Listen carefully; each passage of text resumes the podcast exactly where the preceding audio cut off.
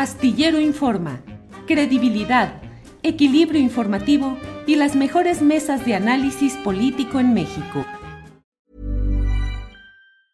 Hiring for your small business? If you're not looking for professionals on LinkedIn, you're looking in the wrong place. That's like looking for your car keys in a fish tank. LinkedIn helps you hire professionals you can't find anywhere else, even those who aren't actively searching for a new job but might be open to the perfect role. In a given month, over 70% of LinkedIn users don't even visit other leading job sites. So start looking in the right place. With LinkedIn, you can hire professionals like a professional. Post your free job on linkedin.com slash people today.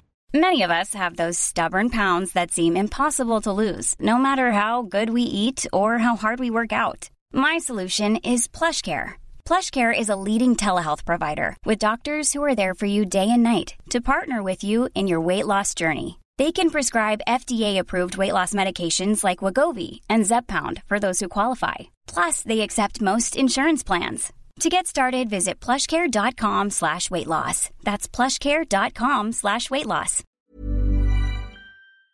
Doña Tonatiu, buenas tardes. ¿Qué tal, Julio? Muy buenas tardes. Gracias por tu invitación. Al contrario, Tonatiu. Tonatiu, ¿qué significó El cambio, ¿cuándo se dio este cambio y por qué de lo que fue la política migratoria mexicana? ¿Cuáles fueron los factores que influyeron para que de una política de hospitalidad y de apertura hacia los migrantes nos convirtiéramos en, una, en un país militarmente cerrado para impedir el paso de esos migrantes, tanto en la frontera sur como en la frontera norte? ¿Cuáles fueron los factores que llevaron a ese cambio de la política tradicional de México, Tonatiu? Mira, Julio, es, un proceso de varias etapas, no, no fue un solo movimiento. Eh, de hecho, cuando inicia el gobierno del presidente López Obrador, eh, había un fuerte posicionamiento público sobre la procuración de los derechos humanos y la promoción del desarrollo como alternativas que, nos ayudaran a, corregir o a disminuir las distorsiones que en muchos lugares, especialmente en Centroamérica, generaban flujos migratorios irregulares. Ese, ese principio eh, nació de manera muy explícita. Recordarás que el primer acto del gobierno fue promover un programa integral de desarrollo para el sur de México y el norte de Centroamérica, con el apoyo de CEPAL, lo cual pues anunciaba un, camino alternativo muy creativo y, francamente muy entusiasta de, de, avanzarse por esa ruta. El giro al mismo tiempo, en esos mismos días, comenzó parcialmente, porque se estaban acordando con el gobierno de Trump lo que después fue el programa de Quédate en México que rompía el paradigma de la relación previa que habíamos tenido en materia migratoria con los Estados Unidos. Ese quédate en México después fue eh, pues parte de la estrategia de Trump para cerrar a Estados Unidos a la migración y refugio. El, el, otro fue muro y luego después vino el uso de la pandemia para frenar el flujo migratorio en la frontera sur de Estados Unidos el, conocido como Título 42, que también regresaba a miles de personas a México, pues, simplemente con el argumento de salud y sin mayor trámite. Y después, eh, como ninguna de esas medidas tuvo éxito en el propósito de frenar flujos, eh, el, gobierno de Trump empezó con amenazas de mayor escala como fue bloquear flujos en la frontera y ya después directamente la cuestión de los aranceles a las exportaciones mexicanas. Y, en, este camino, pues, eh, el, el, resultado, el acuerdo para no los aranceles, pues fue la disposición de México de integrar al ejército a través de la Guardia Nacional como un aparato de contención. Tonatiu, ¿cuánto tiempo estuviste como comisionado del Instituto Nacional de Migración? Siete meses, Julio. Muy eh, intensos y sensacionales. Sí, ya me imagino. Eh, ¿quién, ¿Con quién, quién era el que dirigía eh, en los hechos las acciones como, como mando superior? ¿La Secretaría de Relaciones Exteriores, la de Gobernación, las dos? Mira, en, la primera etapa, que pueden ser los primeros tres meses, la primera etapa de mi corta etapa, los primeros tres meses aproximadamente, había eh, una iniciativa muy, muy constructiva y muy innovadora por parte de la secretaria de Gobernación, doña Olga Sánchez Cordero, por parte de Alejandro Encinas, el subsecretario, de quien depende directamente el Instituto Nacional de Migración, y, por mi parte también una contribución eh, en esa misma ruta. Entonces teníamos un margen de acción eh, muy amplio, había una disposición también del presidente este, de, avanzar en este camino de, protección de derechos y de promoción del desarrollo. Eh, eh, ahí, en ese primer tramo, pues era muy abierto, muy constructivo el diálogo en, la dirección de, protección, para dejarlo en una palabra. Y eh, empezaron también tensiones con, el gobierno de Trump y en parte también tensiones con los acuerdos que la Secretaría de Relaciones Exteriores estaba estableciendo con el gobierno de Trump, entre otros el famoso Quédate en México. Esa, eso generó, pues, para el instituto y para la Secretaría de Gobernación una doble presión, por un lado, interna en el, en el gabinete con, con esta línea de relaciones que se hizo con Estados Unidos, y del otro lado, pues, eh, la presión muy abierta del gobierno de Trump contra, contra México. Recordarás que no era nada delicado en, esos planteamientos. Y eso sumado este, fue, eh, creo yo, lo que orilló a que el presidente, pues en algún momento dijera que la cuestión migratoria la resolvía el canciller, la, orientaba el canciller. ¿Así te lo dijeron a ti? ¿Así lo escuchaste, Tonatiu? pues fue una mañanera, como es muchas cosas en el gobierno, Julio. Fue una mañanera, este, eh, eh, las mañaneras y, luego las sesiones previas de, gabinete de seguridad, pues son eh, muy ágiles en términos de las instrucciones y efectivamente progresiva, fue progresivo la presencia de la Cancillería en la discusión de, los, de la problemática migratoria, este, hasta que hubo un momento muy fuerte de tensión, justo ya en mayo del 19, eh, cuando Trump pues enloquece un poco más y, empujó lo de los aranceles, este, ya, ya ahí ya fue eh, pues un punto también de, de, de, ruptura, al menos para mí, porque eh, a finales de mayo se aprobó la ley de la Guardia Nacional. Y, en la versión original de la ley de la Guardia Nacional no, había un rol tan protagónico de la, de la Guardia en el control migratorio. Y en la versión que se aprueba a finales de mayo, eh, ya estaba una disposición que, le daba un rol muy, muy directo a la Guardia Nacional en el control migratorio. Y, yo, y para mí, pues ya era este, claro que el proyecto A que, es, que era este el de desarrollo, derechos humanos, pues había perdido su piso y ya, y ya era un rol este, de otro carácter, o, el objetivo ya era otro, era abiertamente la contención, era abiertamente el freno, era pues dejar en stand-by eh, las iniciativas que habíamos arrancado y, progresivamente relaciones exteriores, sobre todo a partir de junio, pues ya tuvo un rol mucho más abierto en, en, esta coordinación que, que se creó.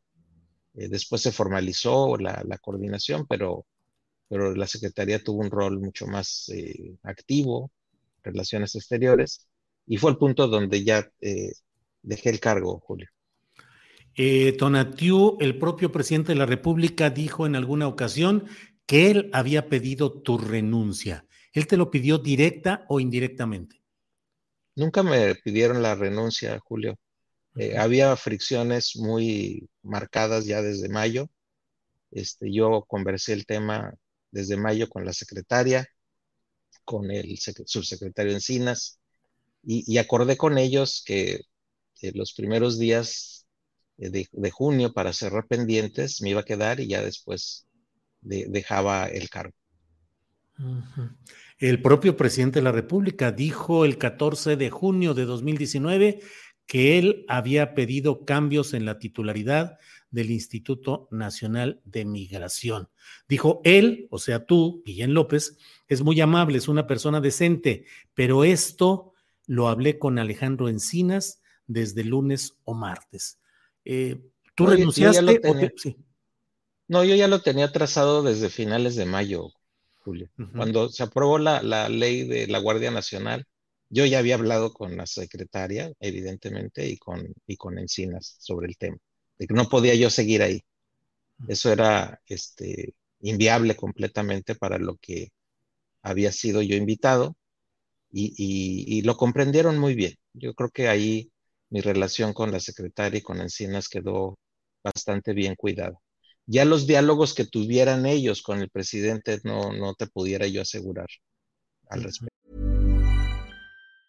Hey, it's Ryan Reynolds and I'm here with Keith, co-star of my upcoming film If, only in theaters May 17th. Do you want to tell people the big news?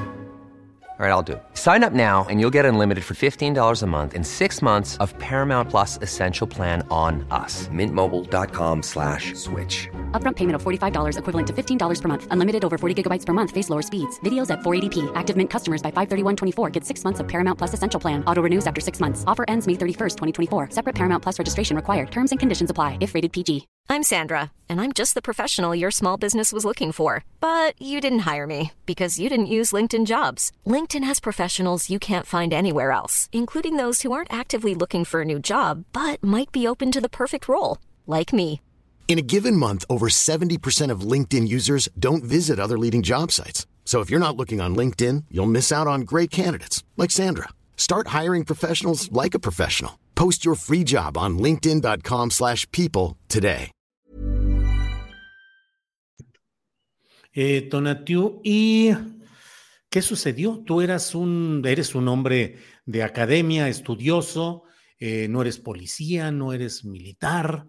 ¿Cuál es el enfoque que se debió dar a este proceso migratorio. Hay quienes dicen, Tonatiu, que no hay de otra, que solo poniendo a los militares en la parte sur y en la parte norte, en las fronteras, es como se puede contener la migración. ¿Hay salida a ese, para México, a ese tema tan complicado a nivel mundial y con la presión de Estados Unidos?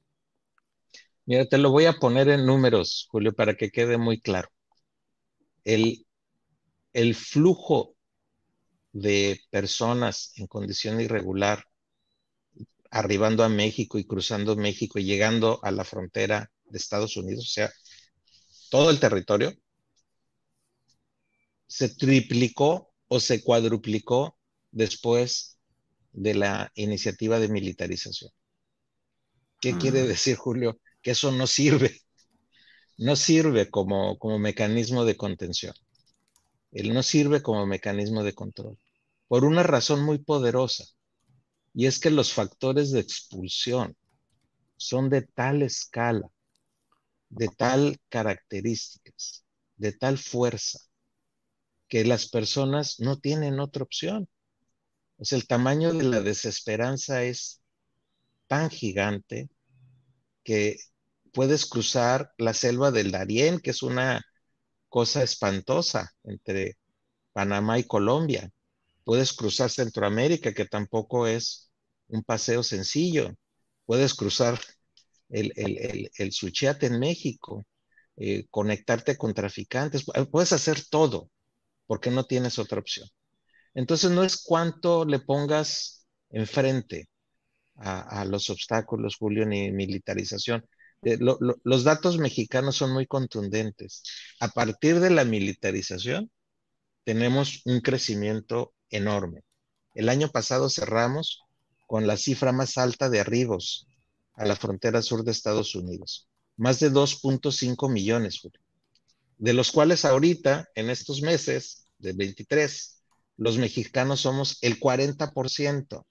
Entonces también tenemos un, tema, un tema nuestro propio, porque también eh, aportamos una cuota de refugio eh, derivado del desplazamiento interno en México, que está llegando a las ciudades fronterizas del norte intentando eh, ingresar a Estados Unidos como solicitantes de asilo.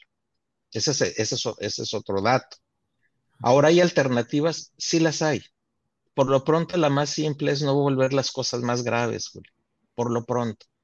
Si, nos quedamos en Ciudad Juárez, si vemos la cantidad de personas en las calles, si, si vemos eh, su situación tan precaria, eh, en, crisis, en crisis muy profunda en todos los sentidos, y si encima les echamos las policías municipales, si los acosa el Instituto Nacional de Migración, si los acosa la Guardia Nacional, si además los meten en una estación provisional y ocurre el crimen que vimos, hacemos las cosas todavía más difíciles. Ahora, soluciones simples no hay, pero sí hay rutas, no, hay actos mágicos, hay rutas. La principal de todas, si quisiéramos hacerlo realmente con, con cambios significativos, implica un acuerdo por lo menos de América del Norte. Así como acordamos comercio, debemos tener un equivalente en materia de refugio, migración y desarrollo. Cuando hagamos algo así, habremos puesto una pieza muy importante. Y en el cortísimo plazo, el gran asunto es refugio, la atención de los solicitantes de refugio, porque el perfil social también cambió en los últimos años. Ya no es el migrante laboral, ya no es el migrante del mercado de trabajo que va y viene. Ya, ya esto cambió mucho, especialmente el flujo que viene de países como Venezuela, Cuba o Nicaragua, o el propio Haití, o partes de México. Ya, ya, es un, ya es un perfil social que requiere protección internacional que además está en nuestra constitución, está en la ley de refugio y está en los tratados que México ha firmado en la materia. Ahora México solito no lo va a resolver. Claro. Necesitamos ese acuerdo. Ni, Estados Unidos solito puede, pues. Por eso es importante el acuerdo regional. Tonatiu, ¿es usual que haya ese tipo de centros migratorios eh, que es un eufemismo, según se vio en Ciudad Juárez, para eh, denominar lo que en realidad son cárceles, es decir, estos centros de estación migratoria o estaciones migratorias provisionales ya eran y siguen siendo en diferentes lugares virtuales cárceles? Se convierten en algo muy parecido a esas cárceles, Julio, cuando se prolongan estancias, cuando se violan derechos, cuando no hay debido proceso. Ahí es donde se echa a perder todo el escenario los espacios de estación migratoria debieran ser espacios de tiempo breve y de condiciones básicas sin duda, pero sobre todo de tiempo breve. No, no son para que la gente se quede este, días o, semanas o incluso meses como ha ocurrido. Ese, esa, esa, distorsión es la que hace que, que una instalación que está diseñada para otro proceso y otras condiciones, se convierte en una opresión. Y eso es lo que no, no, debemos permitir. Claro. Y lamentablemente cada vez más este, tenemos quejas, incluso en el aeropuerto de la Ciudad de México, Julio, tenemos continuas quejas de personas que no, no las dejan un tiempo breve, las dejan días, semanas, no sé en dónde, pero ahí, ahí había un espacio, en, sobre todo en la Terminal 1, en la Terminal 2, perdón, había un espacio, en la 1 y en la 2, en la, Ciudad de México, había un espacio que, pedí que se convirtieran en espacios abiertos, con vidrio, con los teléfonos de todos los consulados, que la gente no tuviera, este, que no fuera incomunicada y que fuera breve efectivamente. Si alguien tenía posibilidad de regularizar, regularizamos. Si alguien efectivamente no debía estar en México, pues ni modo, avisábamos al consulado y se hace el procedimiento que, de, retorno que, está previsto también. Pero todo conforme a normas. Ahora tenemos este, quejas todos los días en, ese, en ese, escenario y, una distorsión de, un espacio temporal en un espacio que se vuelve quién sabe qué sin reglas, sujeto a discrecionalidades. Tonatiu Guillén, te agradezco mucho la posibilidad de platicar y solo cierro pidiéndote tu opinión.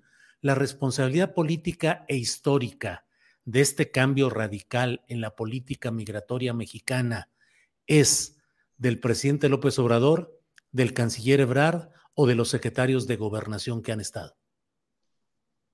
Mira, va a ser inevitable, Julio, en el largo tiempo y en el balance, que, esta parte eh, quede muy marcada para el sexenio del presidente López Obrador. O sea, no, no, no hay manera de que no puedas, de que separes tan tajantemente. Ese, ese, esa herencia, este, me parece inevitable que esté en el escenario.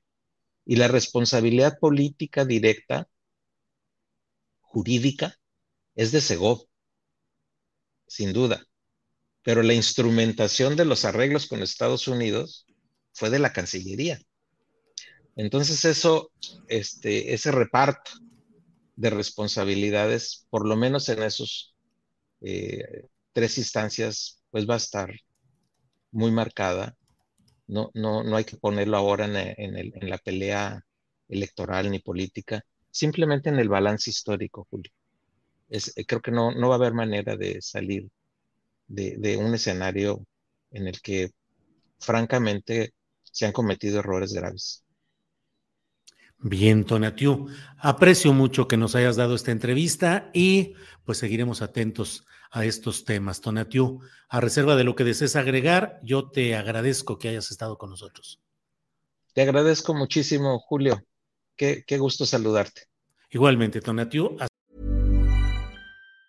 Planning for your next trip? Elevate your travel style with Quince. Quince has all the jet setting essentials you'll want for your next getaway, like European linen, premium luggage options, buttery soft Italian leather bags, and so much more and it's all priced at 50 to 80% less than similar brands. Plus, Quince only works with factories that use safe and ethical manufacturing practices. Pack your bags with high-quality essentials you'll be wearing for vacations to come with Quince. Go to quince.com slash trip for free shipping and 365-day returns.